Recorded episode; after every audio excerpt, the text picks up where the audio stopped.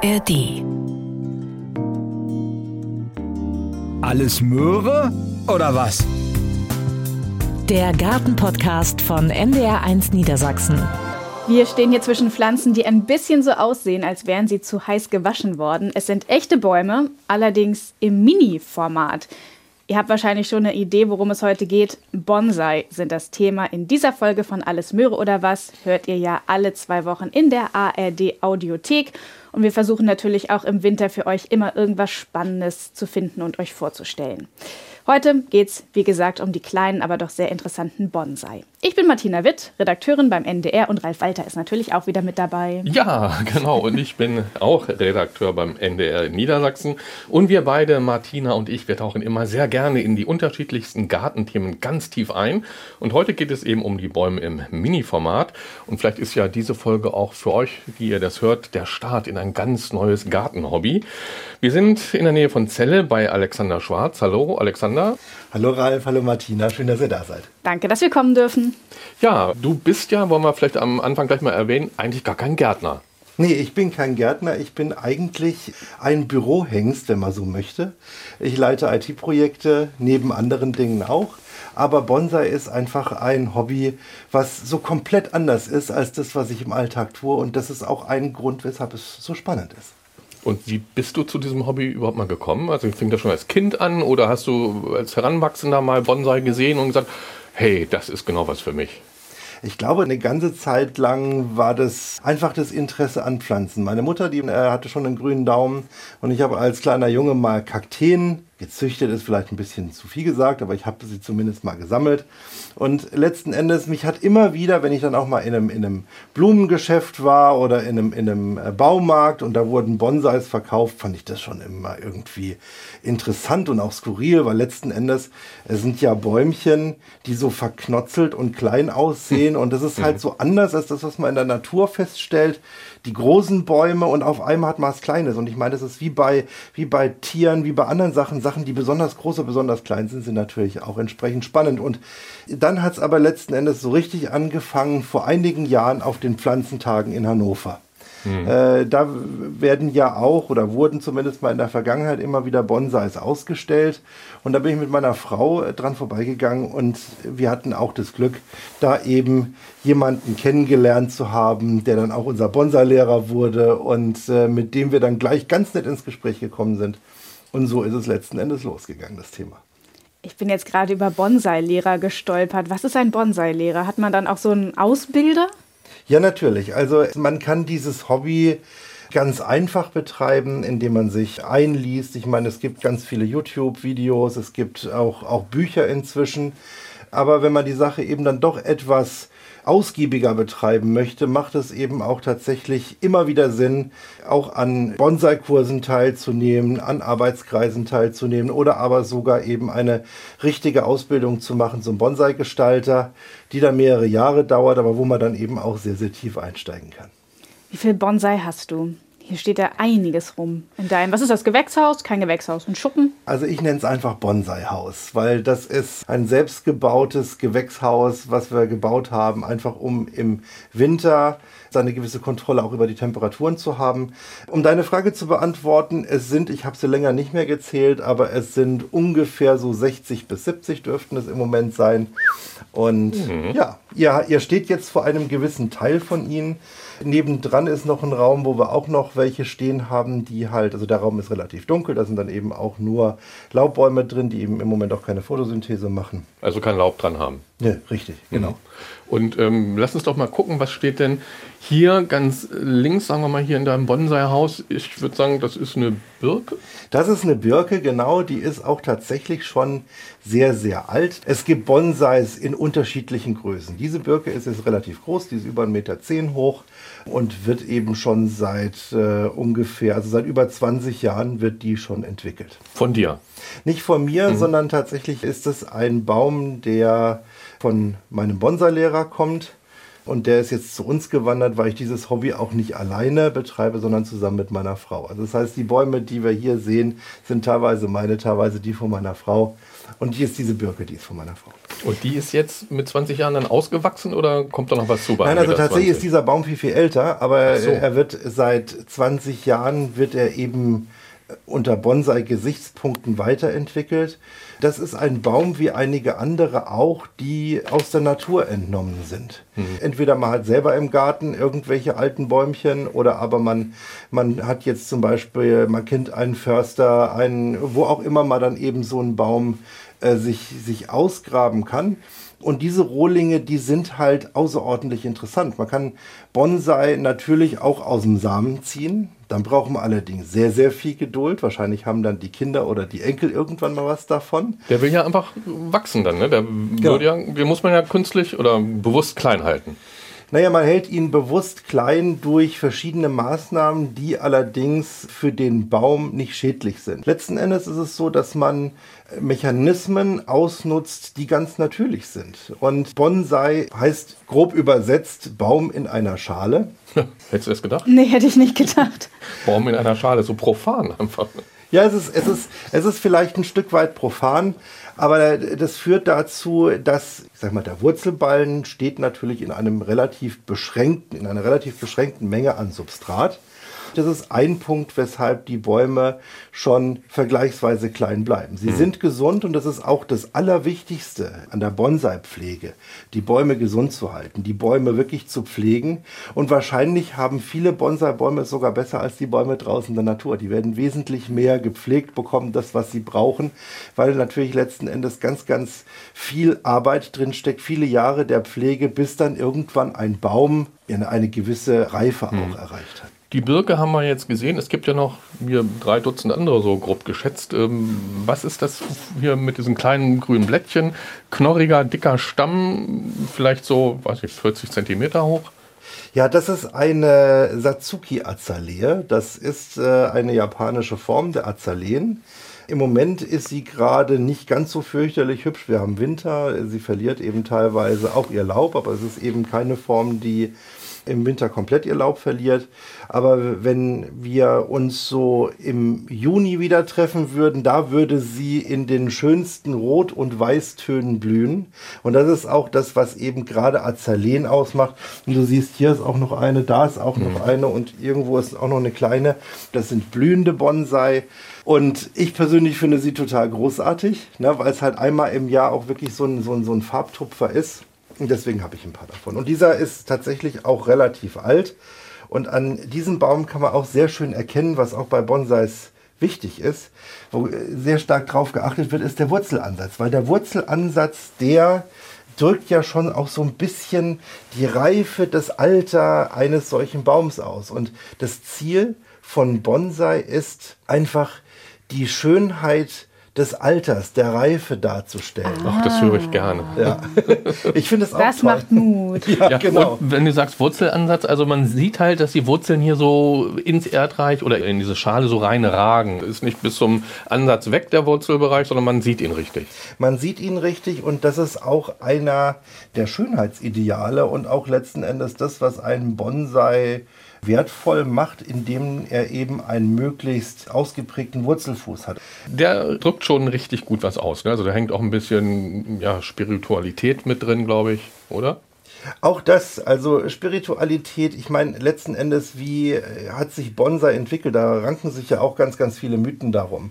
Also was man relativ gesichert weiß, ist, dass Bonsai gar nicht aus Japan kommt, so wie viele annehmen, sondern aus China. Dort hat man vor ungefähr 2000 Jahren damit angefangen. Also das ist tatsächlich eine, eine Kunst, die schon sehr lange existiert. Man weiß nicht, ob es wirklich als Kunst betrieben worden ist von vornherein oder aus einer reinen Notwendigkeit, weil halt äh, im Rahmen auch von Völkerwanderungen gewisse Pflanzen gebraucht wurden, die möglicherweise da, wo man hingewandert ist, eben nicht gewachsen sind und deswegen hat man eben die Bäume kultiviert. Das ist eine mögliche Erklärung, wobei es tatsächlich keiner genau weiß, weil es eben auch aus dieser Zeit keinerlei Aufzeichnungen gibt. Was man aber gesichert weiß, ist, dass Bonsai so vor ungefähr 1000 Jahren nach Japan gekommen ist, auch durch buddhistische Mönche. Und jetzt kann man natürlich sagen, naja, wenn die Mönche das gemacht haben, dann wird es schon irgendwie so ein bisschen was Spirituelles haben. Ich glaube auch, dass es was Spirituelles hat, aber diese Spiritualität liegt, glaube ich, für jeden so auch in der eigenen Betrachtung. Für mich zum Beispiel, und das ist das, was mich auch an diesem, diesem Hobby so wahnsinnig reizt, ist, wir leben in einer so schnelllebigen Welt. Und ich habe in meinem Beruf auch wirklich sehr, sehr viel zu tun und sehr viel Stress.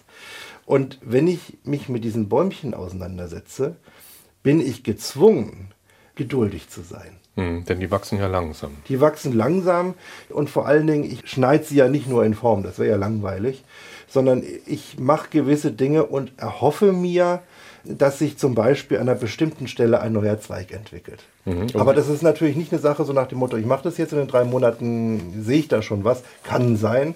Aber in manchen Fällen ist es halt so, dass ich halt wirklich auch länger warten muss. Und diese Ruhe, die der, dieser ganzen Aktivität innewohnt, ist so ein kompletter Kontrast zu dem, was man so ansonsten im Alltag erlebt. Wenn wir nochmal auf die Bäumchen hier zu sprechen kommen, du hast die mit, ich würde jetzt sagen, so Kabeln umwickelt. Mhm. Warum? Was, was macht das? Also das ist Aluminiumdraht und dieser Aluminiumdraht, der sorgt dafür, dass der Baum in eine gewisse Form gebracht wird. Aber auch hier ist, ist ganz klar zu sagen, die Äste, die sind biegbar. Und wie ihr auch seht, ich bin jetzt hier gerade dabei, an der Lerche so ein bisschen rumzufummeln. Da mhm. braucht man auch gar nicht viel Kraft dazu. Und irgendwann verholzen diese Äste aber. Und wenn sie verholzt sind, behalten sie diese Form auch mehr oder weniger bei. Und man nutzt auch da einen Mechanismus, der auch in der Natur irgendwo vorkommt. Wenn ein Baum zum Beispiel jetzt gegen ein Haus wächst oder gegen eine Mauer wächst oder sonst was, dann wächst er da hoffentlich nicht rein, sondern wächst dran vorbei. Und äh, das ist das Ziel dieses, dieses Drahts, ist einfach den Baum in eine gewisse Form zu bringen. Und das erfolgt auch nicht von jetzt auf gleich. Dann würden ja irgendwann die Zweige auch abbrechen, wenn man es übertreiben würde, sondern es ist eben sukzessive und man gestaltet so einen Baum ja über viele Jahre. Und da ist eben Draht das Hilfsmittel. In der freien Natur werden Bäume ja wirklich alt. Bonsai-Bäume dann auch? Können die auch 100 Jahre und mehr werden? Letzten Endes können Bonsai-Bäume genauso alt werden wie ihre Brüder und Schwestern in der Natur. Das ist, setzt natürlich eine, eine gute Pflege voraus. Aber ja, also so ein Baum wird das ganze Jahr gepflegt. Wir sind jetzt, haben uns jetzt im Winter getroffen, da ist es insgesamt etwas ruhiger. Aber ich meine, ansonsten ist es so, der Baum wird gegossen, der Baum wird gedüngt, der Baum wird auch immer wieder umgetopft. Ne? Also dass der Baum aus der, aus der Schale genommen wird und äh, ein Wurzelschnitt gemacht wird. Denn dieser Wurzelschnitt ist notwendig dafür, dass auch wieder das Wurzelwachstum angeregt wird. Und dadurch bleibt der Baum gesund und dann wird er genauso alt. Und wir haben in Japan teilweise Bäume, die sind mehrere hundert Jahre alt. Die werden dann in der Familie weitergegeben oder wie muss man sich das vorstellen? Ja, die werden in der Familie weitergegeben. Es gibt richtige Bonsai-Dynastien, kann man fast sagen, die das wirklich schon seit vielen, vielen Jahren betreiben. Und ich meine, es ist halt auch so, mit den Jahrzehnten oder Jahren und Jahrzehnten der Pflege wird so ein Baum auch immer reifer, auch immer wertvoller und hat auch immer höhere Ansprüche. Wir haben jetzt gesagt, wir haben hier eine Lerche, wir haben eine Birke, Azaleen, stehen noch einige Nadelbonsai ein Bäumchen hier. Das sieht so ein bisschen nach einer Kiefer aus, ne? Das ist eine Kiefer, eine Kiefer. genau. Ähm, kann man aus jedem Baum einen Bonsai machen? Im Prinzip ja. Bei manchen Bäumen ist es sinnvoller als bei anderen Bäumen, aber grundsätzlich ist jedes Gewächs, was verholzt, und das sind tatsächlich sogar nicht nur Bäume. Hier zum Beispiel, da haben wir jetzt ein Kraut, das ist ja hier ein äh, Rosmarin. Ach. Ne? Und auch der verholzt und auch der lässt sich zu einem, zu einem Bonsai entwickeln. Ne? Kann ich dann Rosmarin aus dem Supermarkt nehmen und daraus einen Bonsai machen? Du könntest Rosmarin aus dem Supermarkt nehmen, aber auch da brauchst du eben wieder Geduld, weil der Rosmarin aus dem Supermarkt, der ist natürlich ganz schnell auf Größe gebracht worden. Der ist auch in einer Erde drin, also so einer richtig fetten Erde, damit der möglichst schnell wächst. Und ich meine, wir haben es ja häufig genug erlebt, wir haben Kräuter aus dem Supermarkt gekauft und die waren nach ein paar Tagen, haben sie, die, haben sie alles hängen lassen, weil sie halt einfach nur auf Größe gedrillt worden sind. Aber wenn du zum Beispiel jetzt im Frühjahr im Baumarkt einen, einen Rosmarin kaufst, und den entsprechend pflegst, dann wird er auch so verholzen und da kannst du ganz interessante Sachen auch mitmachen. Jetzt sind wir schon mittendrin, wie man ein Bonsai ja. macht. Also Was ist das richtige Verb dafür? Gestaltet? Gestaltet, ja. Gestaltet. Wie gehe ich daran? Als Anfängerin. Als Anfängerin. Also natürlich viele, viele Wege führen nach Rom. Man kann in eine Bonsai-Baumschule gehen. Dort bekommt man natürlich dann auch die entsprechende Beratung. Man kann aber auch letzten Endes einfach in einen Baumarkt gehen. Das habe ich zum Beispiel auch gemacht und kaufe mir da, was weiß ich, so eine kleine, so eine kleine Bergkiefer und fange an, sie mir anzuschauen. Und das ist auch das allererste. Wenn ich jetzt einen Baum habe, muss ich mir erstmal anschauen, wie sieht der Baum überhaupt aus? Wie läuft der Stamm? Wie sind die Äste? Und, und dann muss ich mich als Anfänger natürlich auch ein Stück weit einlesen. Es gibt Bonsai-Theorie, es gibt eben verschiedene Wuchsformen und da muss ich mich erstmal ein Stück weit mit auseinandersetzen, denn ansonsten ist natürlich im Baum erstmal ja, ein Stamm mit vielen Ästen dran. Aber ich möchte mich natürlich in eine gewisse Richtung entwickeln. Und da bringt es was, eben vielleicht ein Bonsai-Buch zu lesen. Man kann aber auch zu einem Arbeitskreis gehen, die es eigentlich überall gibt.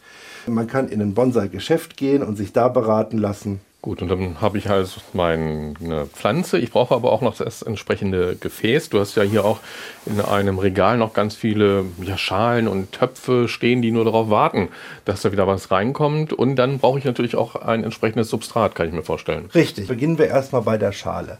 Die Schale und der Baum, die gehören zusammen. Und das ist auch ein Punkt, den man relativ frühzeitig schon lernt, dass du zum Beispiel jetzt für einen Laubbaum nimmst du glasierte Schalen, weil der Laubbaum hat eher ein weibliches Aussehen, insgesamt etwas runder, etwas ja, weicher insgesamt von den Formen her. Und wiederum bei Nadelbäumen nimmt man häufiger Schalen, die unglasiert sind, die insgesamt rauer wirken. Die Borke jetzt zum Beispiel, wir sehen es hier an, an der Lerche oder auch hier an dieser Lerche, die ist, die ist rau, die ist hart. Und dann nimmt man dann unglasierte Schalen. Also da gibt es dann eben schon verschiedene Schalenarten. Auch natürlich äh, ist die Schalengröße immer ein Stück weit entscheidend, weil sie muss natürlich zum Baum auch passen. Aber wenn man anfängt, muss man nicht gleich hier die super tollen Schalen haben, sondern man fängt eben erstmal an mit der Schale, die man hat. Und die ist ja meistens, also wenn man jetzt zum Beispiel einen, einen Bonsai-Baum jetzt in einem Bonsai-Geschäft kauft, ist die schon mit dabei. Mhm. Und wenn man jetzt irgendwas im Baumarkt kauft, ist das Ding auch erstmal in einem, in einem Pflanztopf. Und auch damit kann man erstmal loslegen. Aber ich gehe jetzt in den Baumarkt und kaufe mir ein Bäumchen. Mhm. Wie wird aus diesem Bäumchen ein Bonsai? Also, Zunächst mal, was ich vorhin schon gesagt habe, ich, ich setze mich erstmal mit diesem Baum auseinander. Wie kann der, wie sollte der letzten Endes wachsen und was gibt er mir auch schon vor? Denn jeder Baum, den du dir anschaust, gibt auch möglicherweise schon gewisse Wuchsformen vor. Und dann beginnst du erstmal jetzt, wenn du zum Beispiel dir eine Kiefer im Baumarkt kaufst, beginnst du die erstmal auszudünnen. Weil der braucht ja auch innen drin, braucht er ja Luft. Und dann hast du eben noch ein paar Zweige dastehen und die würdest du jetzt zum Beispiel zu Drahten beginnen. Das wäre zum Beispiel ein Einstieg. Also Oder zu Drahten beginnen heißt eben mit diesem Bindedraht diesem, umwickeln, genau. um diese Zweige in Form zu bringen. Um, um die in Form zu bringen. Was auch geht, ist, dass man sich zum Beispiel erstmal eine chinesische Ulme oder sowas kauft. Ich habe jetzt hier gerade da drüben eine, die ist allerdings gerade nicht im Laub. Die hat eben sehr kleine Blättchen und da kann man zum Beispiel anfangen, erstmal die Triebe, die sich zu entwickeln, wieder zurückzuschneiden und zum Beispiel darauf zu achten, wie die Blätter stehen. Weil wenn ich einen Bonsai entwickle, dann nehme ich nicht jetzt einen, einen Rohbaum, schnippel ein bisschen dran rum und dann ist es quasi fertig, sondern es ist eben sukzessive eine Entwicklung, wo ich mir von vornherein einfach Gedanken mache, wie soll das Ziel aussehen. Und das ist natürlich am Anfang, und das war bei uns auch so, es ist erstmal fürchterlich abstrakt. Und deswegen ist es einfach auch eine Übung mit jedem Bäumchen, mit dem man loslegt, darüber zu meditieren, sagen wir manchmal mhm. so ein mhm. bisschen äh, lächelnd, und einfach zu gucken, was kann daraus werden. Gut. Die Erde, die der Baum mitbringt, die entferne ich erstmal, um den dann in ein bestimmtes Substrat zu pflanzen. Richtig? Ja, also das sollte man zumindest mal relativ bald machen, denn zwischen Bonsai und jetzt Baumschwulen ist einfach ein riesengroßer Unterschied. In der Baumschwule ist das Ziel, die Bäume möglichst schnell groß und dick werden zu lassen. Das ist in einer ganz anderen Erde drin. Mhm. Und irgendwann muss ich einfach dann sagen, ich packe diesen Baum jetzt in eine, auch in eine Trainingsschale rein, die, die ist dann aus, aus Kunststoff und nehme eben richtiges Substrat. Und bei Bonsai ist es eben wichtig, dass dieses Substrat immer nicht nur auch Wasser speichern kann, sondern eben auch wasserdurchlässig ist. Denn die Wurzeln, die brauchen nicht nur Wasser für den, für den Nährstoffhaushalt, sondern sie brauchen auch Luft, um wachsen zu können. Und wenn ich dann natürlich irgendwann so einen totalen Lehm, Erde, was auch immer Batsch habe, dann habe ich die Herausforderung, dass das Wasser steht. Also ich sehe hier unten, da ist so, sind so zwei fette Beutel mit irgendwas drauf. Äh, Irgendwas steht da irgendwie Ibaraki Akadama. Genau, das ist Akadama, das ist so ein Substrat, genau. Also sieht aus wie so, ja, wie Steinchen so ein bisschen, ne? Ja, das ist eine japanische Lehmerde, die kommt auch au- aus Japan. Die Japaner, die machen teilweise nur Akadama in die Schalen rein. Ist natürlich dadurch, dass wir es importieren müssen, ist es auch verhältnismäßig teuer. Und bei uns hat sich eingebürgert, dass wir ein Substrat mischen aus unterschiedlichen Komponenten. Bei Laubbäumen ist es meistens ein Teil Lava oder Bimskis, ein Teil Akadama und ein Teil Bon Coco verwenden wir. Also früher hat man Torf verwendet. Torf ist ja jetzt nicht mehr so im, im Verkauf, aber da gibt es eben das quasi Kokosfasern. Bei Nadelbäumen nimmt man ein anderes Verhältnis. Das ist meistens dann so zwei Teile Bims und Lava, drei Teile Bon Coco und ein Teil Akadama. Aber das, das Ziel ist letzten Endes natürlich ein Substrat, dem Baum zu geben, das wasserdurchlässig ist, das eben auch also Luft ermöglicht, äh, damit die Wurzeln wachsen können und wo eben auch ein guter Nährstoffhaushalt möglich ist. Wenn wir uns jetzt hier die Schalen angucken, die Bäume stehen ja alle nicht mittig da drin. Warum? Richtig. Naja, das ist äh, so ein bisschen wie der goldene Schnitt. Also es kommt auch so ein bisschen auf die Wuchsform an. Es gibt auch tatsächlich Wuchsformen. Jetzt gucke ich mal ganz kurz, was, ob, ob, ob wir hier irgendwas stehen haben. Nee, gerade nicht. Also wo der Baum wirklich in der Mitte steht. Also wenn du einen Stamm hast, der wirklich ganz gerade nach oben geht, der wird meistens mittig in eine runde Form reingesetzt. Aber bei den meisten Bäumen achtet man ja auch beim Stamm, dass der so ein bisschen spannend ist, dass der so ein bisschen bewegt ist. Und das ist übrigens ganz, eine ganz lustige Geschichte. Manchmal streife ich so durch die örtlichen Baumschulen durch und gucke nach Bäumen, die, Krumm gewachsen sind. die krumm gewachsen sind. Genau. Die wahrscheinlich für den normalen Käufer hochgradig uninteressant sind, aber die für mich als, als Bonsaianer super interessant sind. Und die sind meistens auch noch wesentlich günstiger als die gerade gewachsenen. Und das ist aber dann das, woraus sich dann auch ein spannender Bonsai entwickeln lässt. Aber das heißt, wenn du in so einer Baumschule bist, da sind die Bäumchen ja auch oft schon, also der Stamm vielleicht zwei Meter hoch, oder? Also das sind ja schon so Jungbäume. Ja, äh, Was- ja es, es kommt drauf an. Also auch da gibt es eben ganz unterschiedliche ähm, Exemplare. Ich habe zum Beispiel hinten einen Löwenkopf-Ahorn stehen, da ist der Stamm eigentlich nur so hoch. Also Und 30 Zentimeter, Ja, so 40 30 Zentimeter. Zentimeter ist der hoch. Der ist allerdings schon relativ alt, aber wahrscheinlich ist da ein unvorsichtiger Baumschulmitarbeiter mal drüber gestolpert oder so. Für den Garten würde ich mir den nicht kaufen. Als Bonsai ist der großartig. Gut, du musst ja mit dem Stamm arbeiten. Du kannst jetzt keinen Ast da draus nehmen und da irgendwie Wurzeln ziehen und diesen Ast als Bonsai. Auch das geht. Auch das geht. Das Ja, geht auch. auch das Geht alles. geht. Also ich kann aus einem großen, großen Baum, vier Also- Meter hoch, einen Ast absägen, den irgendwie dazu bringen, dass er Wurzeln schlägt und daraus gar einen nicht- Bonsai machen. Genau, das ist gar nicht so schwer. Also was wir zum Beispiel auch schon gerne gemacht haben, ist im Herbst, wenn dann die Leute ihre Apfelbäume schneiden. Ja, Du kannst im Prinzip einen, einen Ast eines Apfelbaums nehmen, packst den in Substrat rein, machst noch ein bisschen Wurzelhormon dazu und lässt ihn einfach stehen. Und er wird im nächsten Frühjahr mit einer relativ hohen Wahrscheinlichkeit austreiben und wird kleine Wurzelchen gebildet haben. Also es gibt Bäume, bei denen das relativ einfach geht. Es gibt natürlich auch Bäume, die da etwas höhere Ansprüche haben. Wahnsinn. Also ich muss an dieser Stelle mal wieder sagen, hätte ich vorher nicht gedacht. Hätte ich ne, auch was nicht uns gedacht. hier alles entgegenkommt. Ralf, man kann auch noch im Frühjahr Bäume schneiden, oder? Ja. Im Früh- also ist ja auch Also- eine Zeit, ne? Dann schneidet man die runter, damit sie dann in der neuen Wachstumsperiode neu austreiben. Das heißt, im Frühjahr könnten wir auch damit anfangen, noch einen neuen Bonsai zu Auch ziehen. das, ja. Also Bonsai, eine kleine, aber eigentlich doch ganz große Welt. Ja. Sehr faszinierend auf jeden Fall. Jetzt haben wir schon ganz viel gelernt. Mir juckt es ein bisschen in den Fingern. Ja, du willst Ich möchte selber schnippeln und gestalten. Und da wir nun, wenn wir jetzt einen anziehen und anfangen zu gestalten, dann dauert das ja wahrscheinlich ein paar Jahre. Alexander, können wir an deinen Bonsai-Bäumchen Also ich habe Hand anlegen? Ich habe zwei Bonsai-Bäumchen vorbereitet. Man muss allerdings dazu sagen, dass im Moment Winterruhe ist. Und eigentlich wird im Moment äh, jetzt gerade an Laubbäumen noch nicht geschnitten. Wir können es tun, man beginnt im Februar damit, Formschnitte zu machen. Und ich werde jetzt auch die Bäume, an denen wir jetzt arbeiten werden, die werde ich hier erstmal frostfrei stellen. Von daher ist das unkritisch. Aber wenn jetzt jemand, der äh, zuhört, äh, die Idee hat, ja, ich beginne jetzt mal und stelle das dann bei minus 10 Grad, das Bäumchen, was ich gerade geschnitten habe, raus, es kann sein, dass die Pflanze einem das übel nimmt. Aber dann gehen wir doch mal rüber. Wir gehen jetzt rüber in die Werkstatt sozusagen und verlassen das Bonsai-Haus. So, jetzt gehen wir aber rein in die Werkstatt und machen aus Martina eine Bonsaianerin. Eine Bonsaianerin, ja, so kann man es sagen. Und schon sind wir in der Werkstatt. Also den Namen Werkstatt trägt das hier zurecht. Also eine Kappsäge, Ja, genau. ein Standbohrgerät. Wobei das Maschinen sind, die wir tatsächlich für das Bonsai-Hobby nicht benötigen. Ach so, aber ich ich äh, habe noch andere Hobbys. Ich baue auch sehr gerne Dinge aus Holz. Und dafür ist eigentlich diese Werkstatt. Nur dieser Raum ist eben auch schön zu beheizen. Und deswegen herzlich willkommen in meinem kleinen Holzparadies. Und hier habe ich euch schon mal ein paar Werkzeuge hingelegt, die man für die Bearbeitung von Bonsai braucht. Also Zangen sehe ich schon mal. Den Äh, Draht. Scheren, den, ja, den Binde- oder Haltedraht. Oder wie heißt das genau? Ja, ja, es ist Draht. Draht, okay.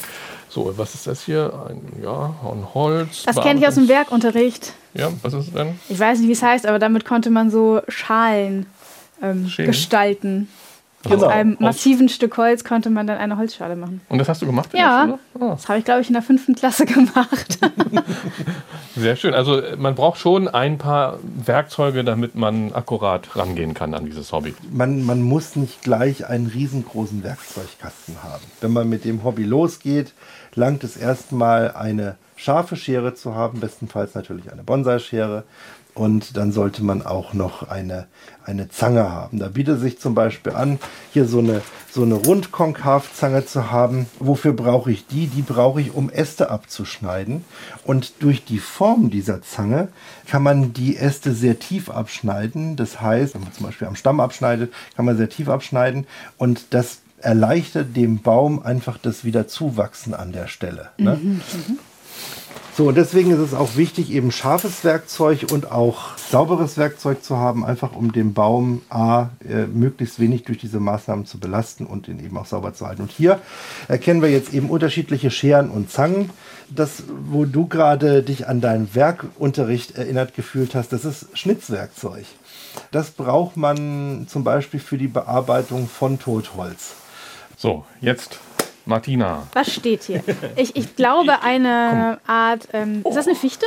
Das ist eine Lerche. Ach, Lerche fast. Das ist eine kleine Lerche und nebendran sehen wir noch ein Feldahorn. Ein Feld. Woran soll Martina sich jetzt gleich versuchen? Worauf hast du Lust? Möchtest du schneiden oder möchtest du drahten? Schneiden. Schneiden. Vielleicht sogar schneiden Beides. und drahten. ne? Ja. Beides. Also, dann würde ich vorschlagen, wir nehmen uns erstmal hier den Feldahorn vor. Wenn du dir jetzt zum Beispiel mal vorstellst, du pflanzt diesen Baum um und, und änderst den Pflanzwinkel. Auf einmal hast du einen Stamm, der einen Knick drin hat.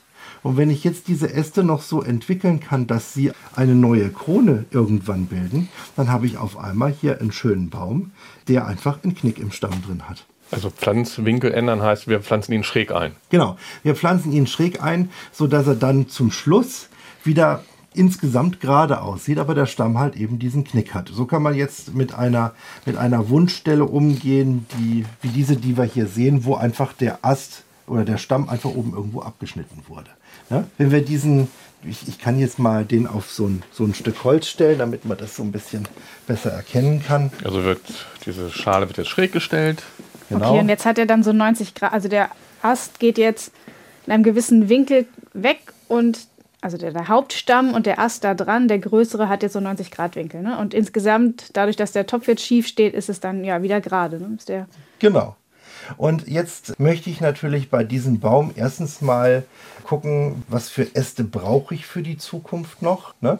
Und ich würde erstmal auch ganz viel zurückschneiden, denn dieser Baum ist jetzt einfach, letztes Jahr haben wir den einfach treiben lassen, Und jetzt gehen wir daran, jetzt soll da draußen ein richtiger Baum werden. Und jetzt nimmst du einfach mal eine Schere. Bitteschön. Danke. Und jetzt schaue ich mir. Ja, lass mal, Martina kann ja mal sagen, welchen Ast würde sie oder welches Zweiglein würde sie abschneiden. Also erstmal hat er ja noch so Seitentriebe, die nicht vom Stamm kommen, ne, sondern jetzt direkt hier aus, dem, aus der Erde, aus dem Topf. Die lassen wir aber stehen, ne? Die lassen wir erstmal stehen, weil das sind tatsächlich auch ist ein anderer Baum, so. der da drin ist. Der hat sich, das ist eine Hasel, die sich da äh, ausgesamt hat.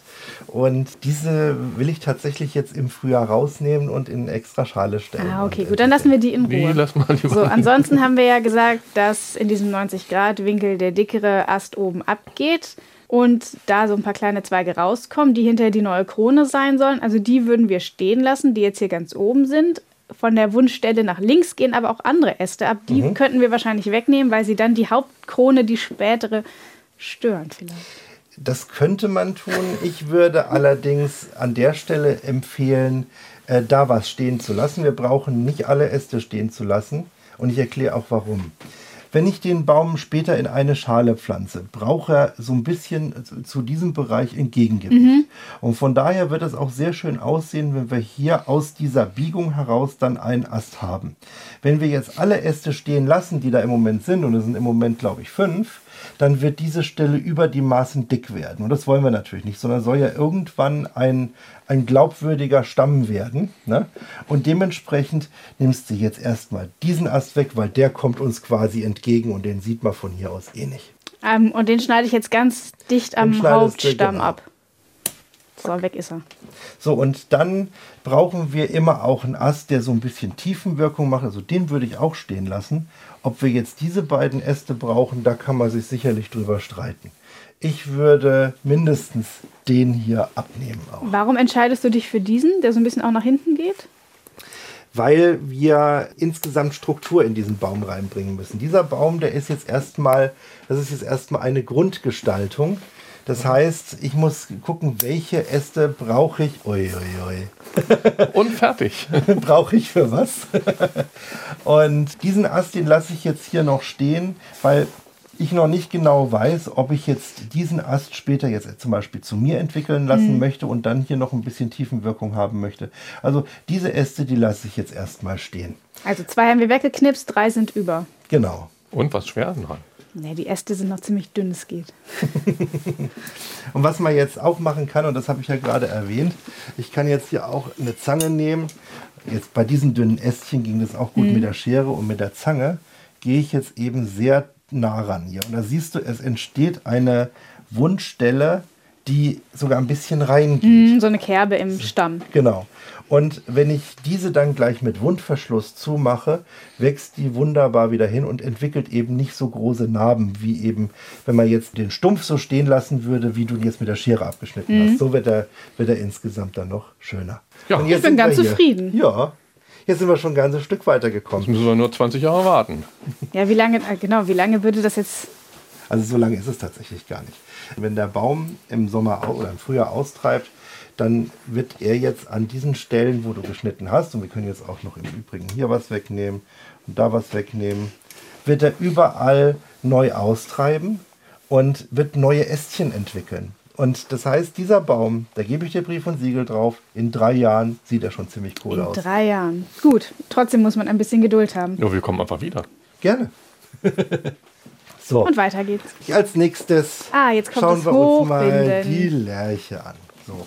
Auch die Lerche, das ist ein Baum, so wie man ihn jetzt auch in einer Baumschule findet. Da ist noch nie was dran gemacht worden. Der ist so ein bisschen knorzelig. Gut, was man irgendwann offensichtlich mal gemacht hat, ist einfach den hier oben abgeschnitten. Aber wenn ich jetzt, und daran, da kann ich euch auch mal so ein bisschen erzählen, wie ich jetzt hier vorgehe. Also wenn ich jetzt hier so einen, so einen Rohbaum habe, dann drehe ich den erstmal und schaue mir an, was könnte jetzt eine interessante Vorderseite sein. Weil der Bonsai, das ist ganz interessant, der hat immer eine total schöne Vorderseite. Es kann aber sein, dass der von hinten gar nicht so dolle aussieht. Aber da der eben immer in, da, da so ein Baum ausgestellt wird, in einer Bonsai-Ausstellung oder die Japaner, die haben eine sogenannte Tokonoma. Ist- In einem Raum ist es eine Nische. Und diese Nische, da steht natürlich der Baum auch immer mit der, mit der Vorderseite zu den ja, gerade auch in Richtung Gäste hin. Man möchte auch den Gästen quasi eine, eine Wertschätzung entgegenbringen. Das ist so, so ein bisschen eine, ja, ein heiliger Schrein möchte ich jetzt vielleicht nicht sagen, vielleicht auch doch, aber auf jeden Fall dadurch, dass die Gäste da in der Nähe sitzen, zeigt man eben ihnen auch die Wertschätzung. Und deswegen hast du eine Vorderseite. Aber es ist wie mit dem Weihnachtsbaum, ne? Der muss ja auch nicht von allen Seiten gleich gut aussehen. Den drehen wir auch immer Den hin und drehen wir auch mal in die Oi, Ecke. oi, oi. Genau. Und das ist beim Bonsai auch so. Und was ich als erstes mir anschaue, ist, kann ich jetzt hier irgendwo Wurzeln erkennen? Kann ich an der Stelle nicht, müsste ich jetzt so ein bisschen rumpolen. Aber was kann ich jetzt hier sehen? Ich kann sehen, dass der, zum Beispiel, wenn du jetzt hier von vorne drauf schaust, hat der Baum eine schöne Bewegung. Wenn du jetzt aber von dieser Seite drauf schaust, ist er eigentlich totlangweilig. Stimmt. Also ich glaube, ich würde vielleicht sogar das so nehmen. Ne? Jetzt könnte man sehen, dass der Stamm so gebogen ist. Allerdings ist dann Krone kann man da wahrscheinlich nicht sagen. Ne? Aber der obere Teil jetzt ein bisschen langweiliger, wenn man ihn jetzt noch ein bisschen weiter dreht. Ja, du hattest es gerade anders. Also, ne? er Aber- muss schon Bewegungen ausdrücken. Aber es ist ne? auf jeden Fall Bewegung drin in Genau. dem Stamm. Ja, Das ne? sehen wir. Und, und du, hast es, du hast es auch eben intuitiv ganz richtig gemacht. Teilweise sind es wenige Millimeter in der Drehung, die zwischen einer, zwischen, äh, die die Perspektiven völlig ändern können an so einem Baum. Diesen Ast hier, den brauche ich nicht. Der hat hier, der ist hier oben ohnehin so ein, ja, so, so ein knotzeriges Ding da Also oben. links oben außen, der kann weg. Genau, den würde ich zum Beispiel wegnehmen, weil dann würde ich diesen Ast hier als Stamm weiterentwickeln. Das heißt, das hier ist dann raus, das heißt, der Stamm läuft dann irgendwann so. Macht so eine S-Form. Macht so eine S-Form, genau. So, jetzt Genau. nehme ich hier die Superzange. Genau. Soll ich das jetzt schon beim ersten Schnitt direkt versuchen, an dem Stamm Du kannst es dir wahrscheinlich etwas einfacher machen, indem du erstmal einfach diesen Ast abschneidest, ja auch mit der Zange. Kannst du das durchaus machen, genau. So. So, und jetzt kommst du auch ein bisschen einfacher dran und du kannst jetzt hier wirklich direkt da unten hingehen. Kann man zu, aber wenn ich zu viel von diesem kleinen Ast dann wegnehme, wo Ja, du er dran alles, sitzt, also, du kannst, mach einfach mal Schnipp. da geht das aber wirklich rein, Ja, ne? ja. Ja. Ah, guck dir das an. Hey. Sehr gut. Und das beim ersten Mal oder Das zweiten beim Mal? ersten ne? Mal. Naja, Ja. es war jetzt auch nur ein Ast abknipsen. Du bist also quasi Ich schon fast ein, ein, ein Bonsai-Profi. So, Bonsaianerin. Bonsaianerin, genau. Jetzt, äh, dieser Stumpen kann auch noch ab. Und den genau auch von Aber oben. wo, genau. also hier drin? Vielleicht also direkt- ein bisschen weiter nach oben. Ja, genau so. Und schnipp.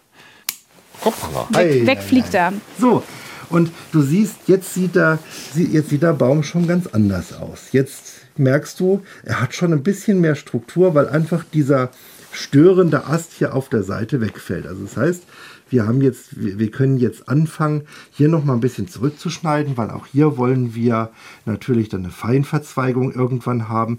Und jeder dieser, dieses ist ja eine Lerche und diese Nuxelchen, da kommen ja die Nadeln dann wieder im Frühjahr.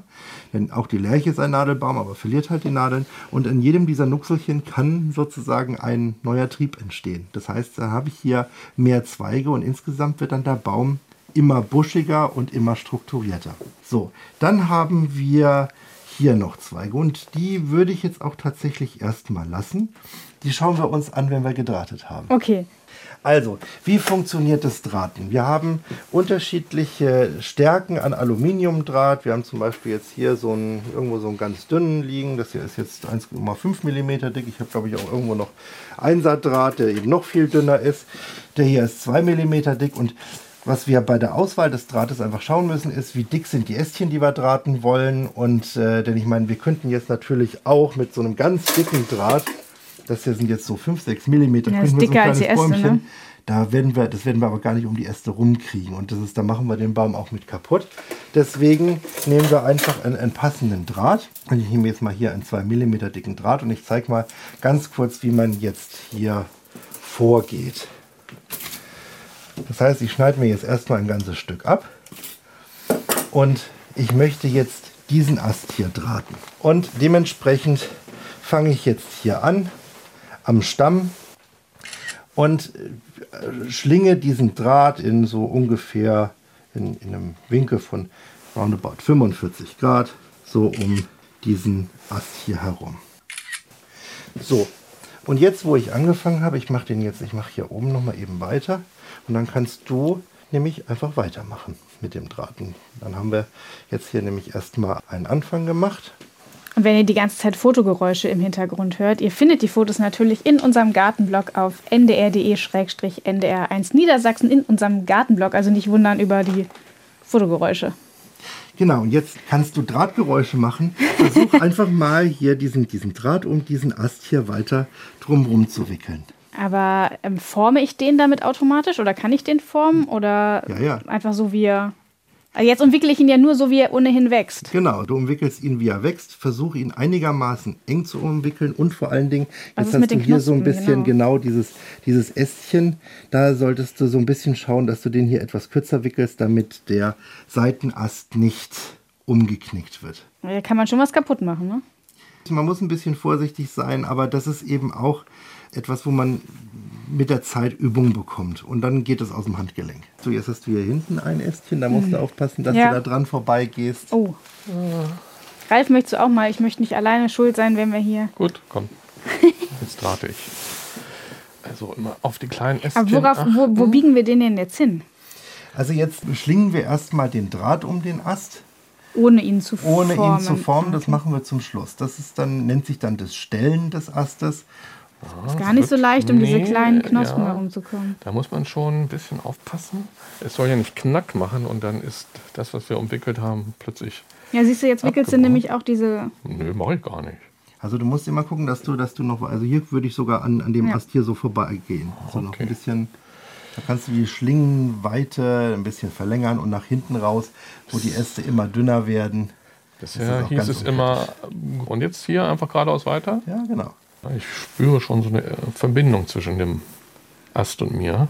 So ein bisschen jedenfalls. Also feinmotorisch muss man auf Zack sein. Ja, Ja. Ja, Das, du meinst, ich mache das auch richtig. du machst das richtig du gut. machst das prima. Ja, Ja, Alexander. guck mal, wie schnell Alexander das macht. Das ist dann aber halt auch irgendwann einfach eine, eine Sache der Übung. Bin ich jetzt hier am Ende angelangt? Ja, oder? genau. Und dann schneiden wir, genau, das so. Das ist prima. So, und jetzt gehen wir noch mal eben schnell noch einen weiteren Ast. Und dann kann man nämlich schon mal gucken, wie das dann aussieht. Man muss immer gucken, dass man eben zwei Äste miteinander, miteinander in Verbindung bringt, weil damit, damit der Draht gut gesichert ist. Wir hatten ja vorhin gesagt, das hier ist die Front. Ne? Das ist unser Ja, Baum. stimmt. So, und jetzt beginne ich einfach mal. Und du siehst es schon, jetzt kannst du es auch machen. Ah, Du nimmst jetzt einfach diese umdrahteten Äste und Genau. biegst sie dahin, wo du sie hin willst. Und wo Genau. wollen wir sie hinhaben? Nach unten? Ich würde sie jetzt erstmal nach unten, genau. Ah. Naja, was eben wichtig ist, äh, stell dir mal im, eine, eine Lerche in der Natur vor. Und da hängen die Äste immer so ein bisschen runter. Und deswegen würde ich jetzt den so ein bisschen runter und würde den hier vorne wieder so ein bisschen hochbiegen. Und schon kannst du erkennen, wenn man das jetzt mal hier so sieht, siehst du, das ist schon so ein bisschen die Form einer Lerche. Wenn man jetzt hier diese Äste noch alle so ein bisschen runterbiegen würde, dann hast du einen kleinen Lerchenbaum. Wir haben innerhalb von 15 Minuten einen kleinen Bonsai uns zurecht geschnitten und gebogen. Passt. Passt. Aber Ja, macht. Spaß. ne? Ja, macht total Spaß. Ich glaube, ich, ich sehe es noch nicht so richtig, also wo die Äste hin müssen. Es ergibt Sinn, wenn du das jetzt sagst. Ich weiß nicht, ob ich alleine drauf Ja, käme. aber dann sehe dein Bonsai halt ein bisschen anders aus als Meine- der von Alexander. genau. Das ist halt so, ne? Sehr schön. Sehr schön, vielen Dank. Sehr gerne. Hat Spaß gemacht. Ja, das war wirklich, denke ich, eine interessante und spannende Folge, die wir da wieder äh, euch präsentieren konnten. Rund um Bonsai, also kleine Bäume ganz groß in Mode. Bin auf jeden Fall wieder inspiriert. Zu den Orchideen kommen jetzt auch Bonsai dazu. Und wie ich gerade schon gesagt habe, Bilder von unserem Einstieg hier in die Kunst, einen Bonsai zu gestalten, findet ihr ja auch in unserem Gartenblog auf ndr.de-ndr1 Niedersachsen. Da seht ihr, wie wir die kleine Lärche hier gedrahtet haben und auch den ein oder anderen Ast gekappt haben. Und falls ihr noch Fragen habt zu dem Thema Bonsai, dann oder zu irgendwelchen anderen Gartenthemen oder vielleicht auch Pflanzen, die momentan drinnen wachsen, dann scheut euch nicht, euch bei uns zu melden. Schickt uns einfach eine E-Mail an garten.ndr.de oder eine Sprachnachricht über die NDR Niedersachsen App. Und abonniert auf jeden Fall gerne unseren Podcast, dann verpasst ihr auf jeden Fall gar keine Folge, die es natürlich dann wieder in zwei Wochen in der ARD Audiothek gibt. Und wenn ihr da schon unterwegs seid, dann hört doch sehr gerne bei Mein Einsatz rein, der NDR Feuerwehr Podcast. Da sind auch alle zwei Wochen spannende Feuerwehrmenschen zu Gast, Feuerwehrmänner und Feuerwehrfrauen, die über einen Einsatz sprechen, der ihnen ja besonders am Herzen liegt, der sie besonders bewegt hat, der Spuren hinterlassen hat. Das sind dramatische Geschichten, das sind auch mal komische Geschichten, spannende Geschichten und ist auf jeden Fall was für alle, die Actiongeschichten lieben oder die vielleicht sogar selbst in der Freiwilligen Feuerwehr sind. Mein Einsatz auch alle zwei Wochen in der ARD Audiothek. Und nun kommen wir wieder zu unserer Rubrik Profi-Tipps aus den Herrenhäuser Gärten. Die Herrenhäuser Gärten sind ja weltweit bekannt und zählen mit zu den schönsten barocken Gartenanlagen Europas. Und vor einigen Tagen war ich dort im Berggarten, der ein Teil der Herrenhauser Gärten ist, und bin dort mit dem Landschaftsarchitekten und Betriebsleiter der Gärten, mit Hans-Karl von Bodecker, durch den Berggarten gegangen. Und wir haben uns drei wunderschöne Winterblüher angesehen, die vielleicht auch etwas für euren Garten wären oder für den Kübel auf dem Balkon. Das erste Gehölz, an dem wir stehen geblieben sind, das war der Winterschneeball. Ja, also dieses Gehölz ist deshalb so besonders schön, weil es jetzt schon die Blütenanlagen hat. Man sieht, dieses Rosa lässt sich schon erahnen und in kürzester Zeit wird es eben zur vollen Blüte kommen und wird dann eben einen betörenden Duft über die eigentlich ja doch winterliche karge Landschaft dann versprühen. Und ähm, die Blütezeit, die ist ja enorm. Es gibt Sorten bei dem ähm, Duftschneeball, die legen im November los und blühen bis in den April hinein. Welche könntest du denn da vielleicht benennen? Ja, wir stehen gerade vor einem. Das ist also ein Viburnum botnantense Dorn. Das ist so einer der üblichsten und bekanntesten und der hat also diesen besonders langen Blütenzeitraum. Und ist dieser Winterschneeball sehr aufwendig in der Pflege oder einfach einpflanzen und dann ganz entspannt beim Wachsen zusehen? Genau so. Also er ist sehr anspruchslos kann immer mal so ein bisschen zurückgenommen werden, also mal verjüngt werden. Er steht überall gerne, gerne tiefgründig, anspruchslos. Gut, das war die Nummer 1 unter unseren Winterblühern. Dann gehen wir jetzt mal weiter zur Zaubernuss. So, wir sind an der Zaubernuss oder Hamamelis, wie sie auch heißt, angekommen. Wie groß wird die denn und wie sieht sie eigentlich aus? Kannst du die mal beschreiben? Also der Habitus von der Zaubernuss, der ist so trichterförmig. Also ein Trichter, der auf der Spitze steht, hat einen sehr charakteristischen Wuchs und natürlich eine ganz besonders charakteristische Blüte. Und zur Größe, der Hamamelis wird so drei bis vier Meter hoch, also ist kein kleiner Strauch, kann aber auch bis zu fünf Meter hoch werden. Die Blüte hast du schon angesprochen, ähm, die hat ja so eine spezielle Form. Das ist ja nicht so eine Blüte, wie man sie sich normalerweise vorstellt. Die Blütenblätter sind ganz besonders schlank und sie hängen runter und sie sind zweifarbig. Also im Zentrum sind sie zum Teil rötlich oder bräunlich und werden dann äh, bis zu einem leuchtenden Gelb. Und es gibt sie in unterschiedlichen Längen, also von zwei Zentimetern, aber auch deutlich darüber. Also sehr charakteristisch. Und du hast es ja schon angedeutet, der Pflegeaufwand hält sich, glaube ich, in Grenzen. Geschnitten werden muss so eine Hammermelis, glaube ich, gar nicht. Also schneiden tut man Hammermelis nicht. Es sei denn, es ist wirklich mal ein Ast, der irgendwie dann äh, an eine Baulichkeit stößt, scheuert oder im Wege ist, in der Wegeführung. Den kann man natürlich dann vernünftig zurücknehmen. Gut, das war dann schon die Nummer zwei in der Reihe unserer interessanten Winterblüher. Und wir gehen jetzt weiter zur Schneeheide. Das ist ein Gewächs, das etwas flacher wächst und nicht so in die Höhe. Schauen wir mal. Ja, von den eher hochwachsenden Gehölzen sind wir jetzt bei einem Zwergstrauch angekommen.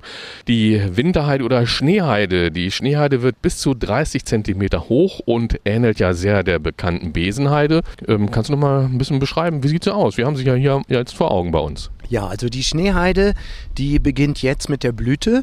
Es ist die Erika carnea, die also eine weite Blühpalette hat, also wirklich von weiß bis in die tiefen Violett- und Rotbereiche eben ein sehr ansprechendes Farbspektrum hat. Gut, also wir stehen ja jetzt hier vor der Schneeheide. Sie sieht ja wunderschön aus. Meine Frage jetzt, breitet die sich auch eigenständig aus? Wir haben das ja so Lüneburger Heide mäßig vor Augen. Muss ich da eingreifen oder bleibt die eher so solitär? Ja, also gepflanzt wird sie von uns natürlich solitär kombiniert mit dazu passenden anderen Gehölzen oder anderen Pflanzen, aber sie breitet sich dann natürlich im Laufe der Zeit auch immer mehr aus. Und ganz wichtig ja vielleicht für einige, die jetzt zuhören, was ist denn mit dem Duft? Duftet die Schneeheide? Also eher zart.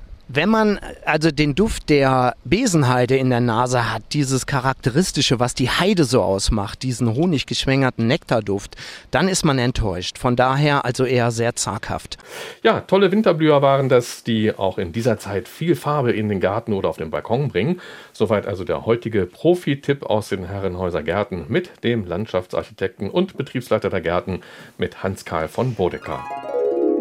Wir beide Martina Witt, Redakteurin beim NDR. Und Ralf Walter, ebenfalls Redakteur beim NDR.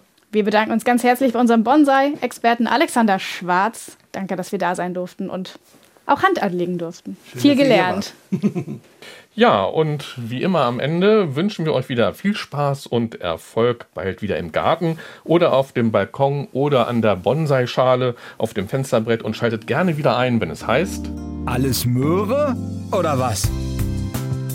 Der Gartenpodcast von NDR1 Niedersachsen.